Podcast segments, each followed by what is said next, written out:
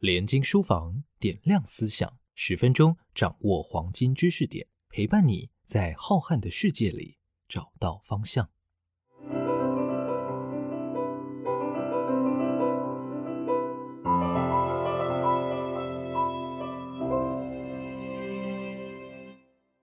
欢迎收听连经书房点亮思想。大家好，我是生活线的主编陈永芬。不知道大家对忧郁症有什么看法呢？或是你身边也有罹患忧郁症的亲人或朋友吗？根据调查指出，台湾约有两百万人有忧郁症，但就医人数却远低于这个数字，可见忧郁症治疗仍不普遍。因此，今天我们就要来谈谈由韩国记者李和尼所写的《我的疾病代码是 F》这本书。在开始介绍这本书前，大家是否会很好奇书名为什么叫《我的疾病代码是 F》呢？事实上，疾病代码是国际上分类各式疾病时会用的一种编码。在这份表格里面，每种疾病都会有属于自己的英文字母，而 F 所代表的就是精神疾患。接下来又会更细分。那以作者的状况来说，由于他一个人就有好几个 F 开头的疾病，像是 F 三十二轻度忧郁症、F 四十二强迫症等，也是因为这样，他才会把这本书取名为《我的疾病代码是 F》。在这本书里，作者除了分享自己罹患忧郁症至今的心情外，也会提供许多治疗的方式及建议。其实会这样做的原因是在于呢，他从小性格开朗，喜爱聚会，怎么看都不像是会得忧郁症的人。但是，就如同他在书中说的，即使没有特别的原因，也有可能得忧郁症。这让他更想以患者的身份提供经验，希望帮助更多病友。何尼也表示。他在忧郁症初期的时候，其实生活变得一团乱，也没有办法好好工作，失眠更是家常便饭。最后，他因为症状越来越严重，已经没有办法和一般人一样正常生活了，只好鼓起勇气前往精神科。当天的诊疗结束，他得知确诊忧郁症的当下，他在书里是这样子形容的：“我居然得忧郁症，我想这下完了。但好在已经知道病名，就能找到共存的方法吧。”我问医师。通常要多久才会根治？医师说，短则三到六个月，长则一年。也就是说，我必须每天持续服药至少三个月。我从来不曾吃这么久的药，好担心现在的状态会一直持续到痊愈为止。那我还能工作吗？别说工作了，我还能好好睡一觉吗？这是他当时写下的文字。相信各位也跟我一样，从文字中就可以感觉到他的不安。也就是从那一刻开始。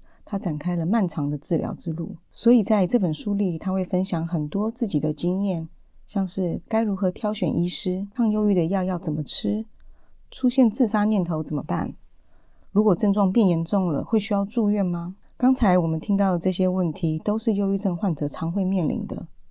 其中，和你也特别强调，一定要找到适合自己的医师，不要怕丢脸或不好意思。为什么会鼓励大家一定要这样做呢？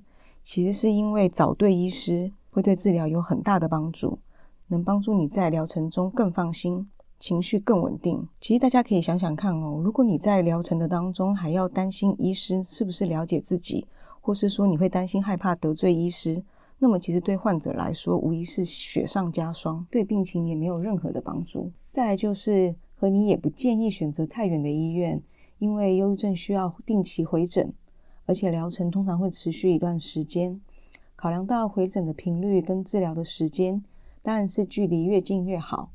不然，如果突然发病不舒服，却还要花上一大段通勤时间才能到医院，对患者来说也是一种煎熬，甚至也有可能会因为距离太远而间接放弃治疗。这些对忧郁症来说都是大忌。那我们聊完了这么多治疗上的问题以后，何尼在书中也想要特别跟大家分享，是有关于心理咨商的部分。很多人会问他，何尼，咨商和就医哪一个比较适合忧郁症患者呢？其实他认为，如果你的症状已经严重到会影响生活，那一定要先去看诊会比较好。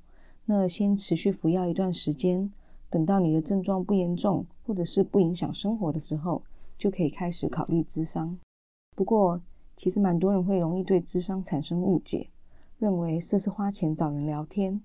不过对何妮来说，要了解自己在想什么并不容易。透过和专业的心理师晤谈，能让他比较快了解内心的想法，更重要的是，患者一定要清楚，在导致忧郁的原因当中，哪一个是你最想先改善的，并以此为目标来咨商。何妮就是在这样的目标下开始咨商。